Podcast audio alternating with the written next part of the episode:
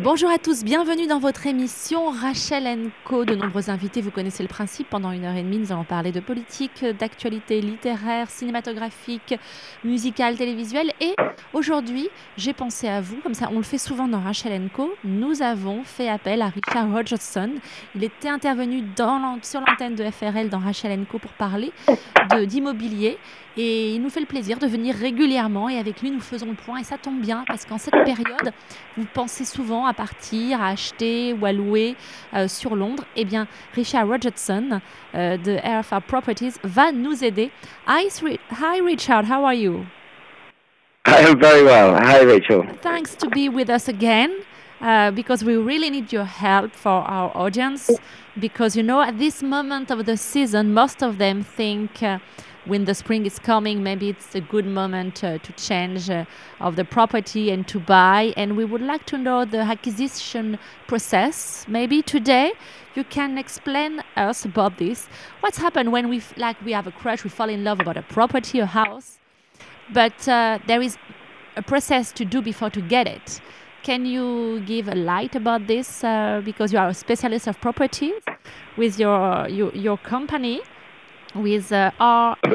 Can you can you spell the name of your company for for us? Of course, the the company is called RFR. RFR Property. Yeah, you are in London, and this subject is uh, is going to be the, the the subject of the this show with you. And uh, every two weeks, you you accept to to to be with us to to make another point with the like the London market or everything. But today, the acquisition process. Can you help us? I can indeed, and, and we're really looking forward to these series of, of discussions, chats uh, about different facets of the London market, refurbishing properties, uh, legal issues that might come up, and market issues and so forth. Um, in terms of today and the the sort of process of once you fall in love with a property, how do you, you secure that property?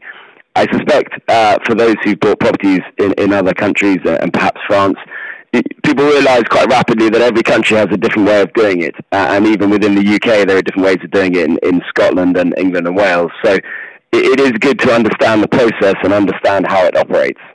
So when you first fall in love with a, a property and you've been to see a number of properties with a sales agent, and you fall in love with a particular one, you get to a point of making an offer to acquire the property. Okay. And when you make an offer, you can do that verbally or you can do it in writing and you put the offer to the sales agent. And the main question you're going to have when you're putting an offer is, is what should I, what figure should I offer? What, what should I offer to buy the property for the purchase price? And this is really something where uh, a buyer needs to do careful research and due diligence before making an offer. And, and part of that is because the, the asking price or the guide price that the sales agent and the vendor are have attributed to the property may or may not reflect the value of the property. So it could be that that purchase price has been pushed up by competing sales agents trying to win a mandate. It could have been pushed up by a vendor who believes he has the best property on the street or is potentially arrogant about the fact that he believes somebody will pay him a very significant price. So the purchase price should be, or the guide price, the asking price that the sales agent is quoting should be viewed in that context. And the first thing a buyer should do is really understand what the value of the property is. And then look at the asking price in terms of how likely it is that they will be able to conclude a transaction.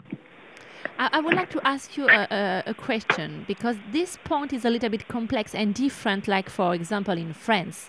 When somebody wants to buy a property, he has the responsibility to to make some um, administration uh, research uh, about an eventuality of a problem with the seller, but the responsibility come from the one who's going to buy it. Is it right? Th that's right. So, so when you make uh, the English law is very simple in a Latin phrase, caveat emptor, which means buyer beware. And in essence, that means that it's up to the buyer to do their own research on the value and legal issues and structural issues affecting that property. It, it is not for the vendor to provide all of the answers to the due diligence.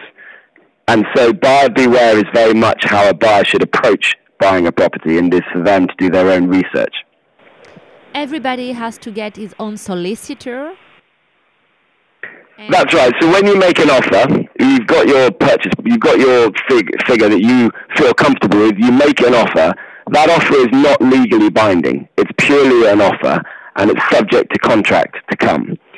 And if the vendor accepts your offer, you then have a position of having an agreed offer, but nothing that is legally binding. And although you may request and you may receive exclusivity, which means that the agent will take the property off websites, will agree not to do any viewings, there is still nothing legally binding. There is no obligation on the buyer to buy the property and or the vendor to sell the property to that individual. So what you have to do is work really as fast as you can to get to a point of signing contracts with the vendor, at which point you put down 10% of the purchase price. And that's called exchange. When you sign the contracts, when you exchange contracts, you are then legally committed to buy that house, and the vendor is legally committed to sell you that house on a date that you both agree to be the completion date in the future. Another question. So, during all of this research, there is a few points very important.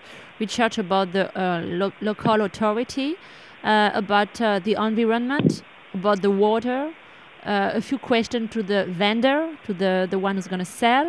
When all of this is okay, when all of this is done, to be sure that the bank is ready with the money because you have a delay and you have to respect it. Is it right?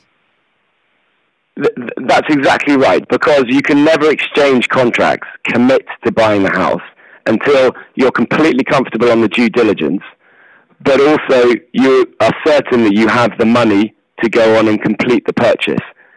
So you need to make sure if you're borrowing money from a bank that you also have the bank fully committed at the point that you exchange contracts. So between offer being accepted and exchange, you have to work really hard to get the due diligence done but also really hard to make sure the bank is ready as well when you come to exchange.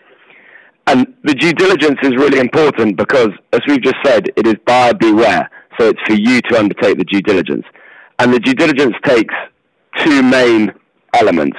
One is on the legal side, so due diligence of the title to the property and other matters that are affecting it, which the lawyers will undertake on your behalf and the lawyers will write a report setting out their findings of the title from the registry, from answers they've received to questions from the vendor, and from public searches that they've done.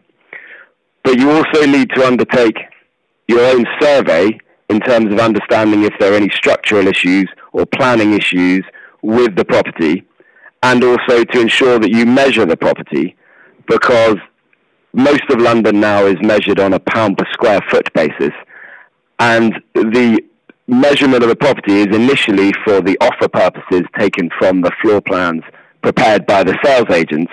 But it's really important as part of your diligence that you check that that floor plan is actually accurate because that may impact on your valuation and on a future value when you sell it. It's interesting this point too because the market in London is completely mad and is uh, in extension all time. Then uh, and everybody would love to know. It's very difficult to have a a, a, good value of the market. For example, when when you come from another country and you don't know that, I'm sure you can help them about this. That's right. It's very hard to to value to estimate value, to understand value when you're new to a market. Um, and I think part of that uh, process is doing your research and, and learning the market, and that's very important. Because, as I say, without without negatizing uh, sales agents, the price that they they ascribe to a property, so the asking price or guide price, is a price that they've agreed with the vendor, and it doesn't necessarily represent the value of the property. So in most of prime London and the family areas now that surround uh, prime central London, values are run on a pound per square foot basis. So there's two bits to that. One is what is the size of the flat or the house, and the other is what is a comparable pound figure per square foot for that street, that flat, that house.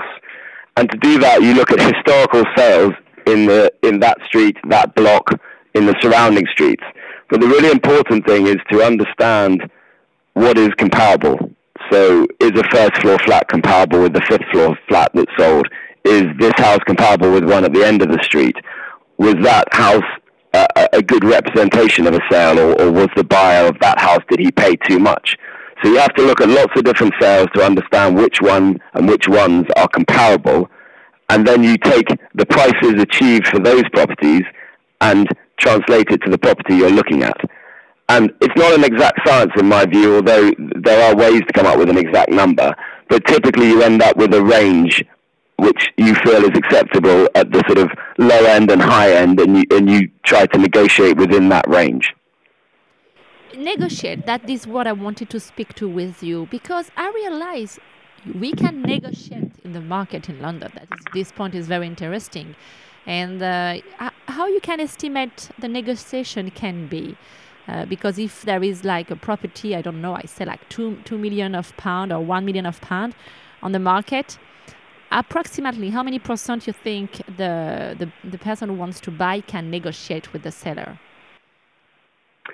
Well, there's, there's lots to that question, uh, Rachel, and, and in this sense, you know, people say this to us, uh, can you get us a discount because you're professionals of this, or can I get 10% off the asking price?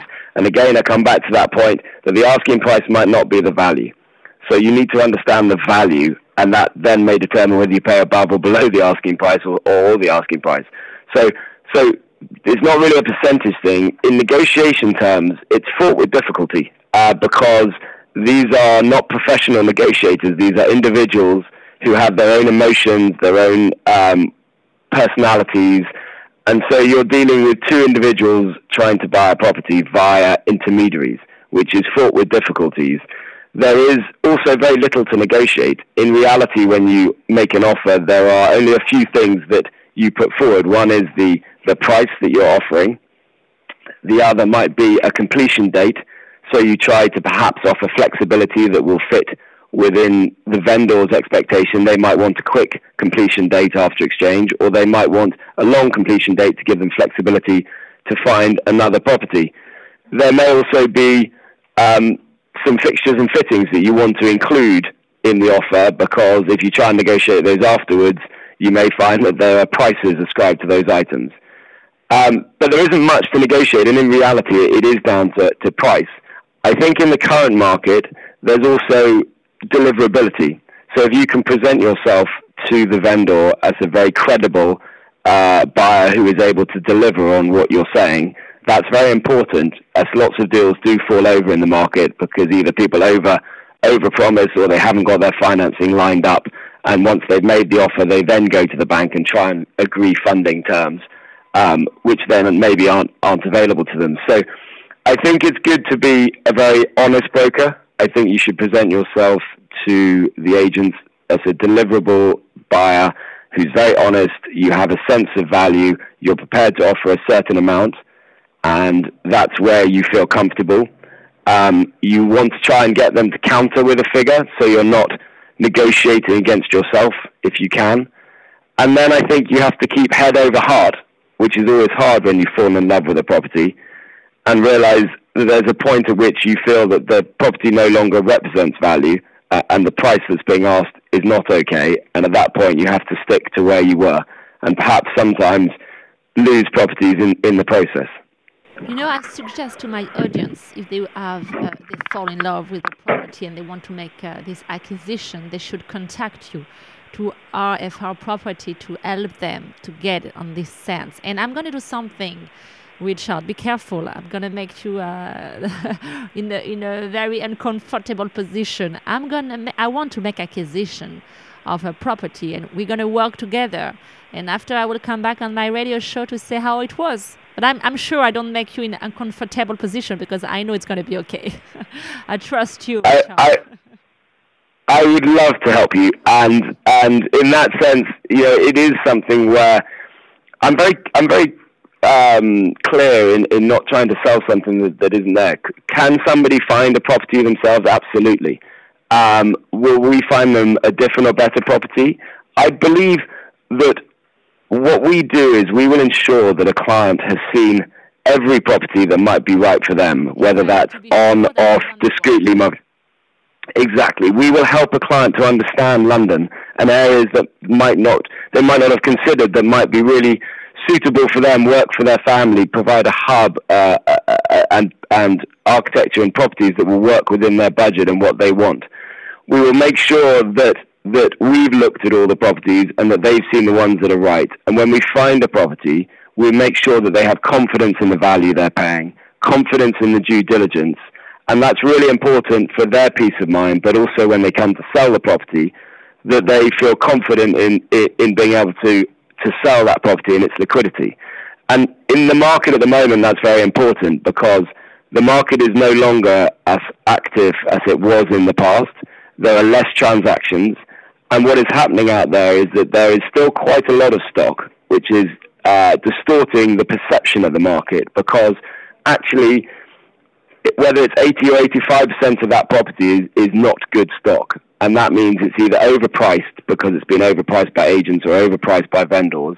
It's compromised in that it's just not a very good property. It's not got natural light. Its proportions, its layout is not great. It's got a very small garden for a family house, whatever it may be. So when you find the good stock, that 15 or 10% of the market, it's quite competitive because those are the good houses. And if they're priced correctly, then there will be interested buyers in those properties. And I think at that point, being able to deliver on the transaction can put you above the competition and help you secure those properties. Thank you, Richard. You come back in two weeks on uh, Rachel and Co to speak about uh, the refurbishment process, things to consider before uh, break ground and everything. If you're okay with that. I would love to. I would love to, Rachel. Can you can you give a detail if my audience because I know your office is in Chelsea. If they want to contact you, Richard, uh, they can go on the website of the company. But maybe there is a a, a number they can uh, connect uh, contact the agency. Yeah, that's right. There, there is a website which is www.rfrproperty.com. That's rfrproperty.com or they can call the office and, and any of the team will, will be able to help and put them through to me and I'd be delighted to chat. And the number of the office is 0207 349 1770. Thank you so much, Richard, and uh, speak with you in two weeks on Rachel & Co. I look forward to it. Take care, Rachel. Take care, bye.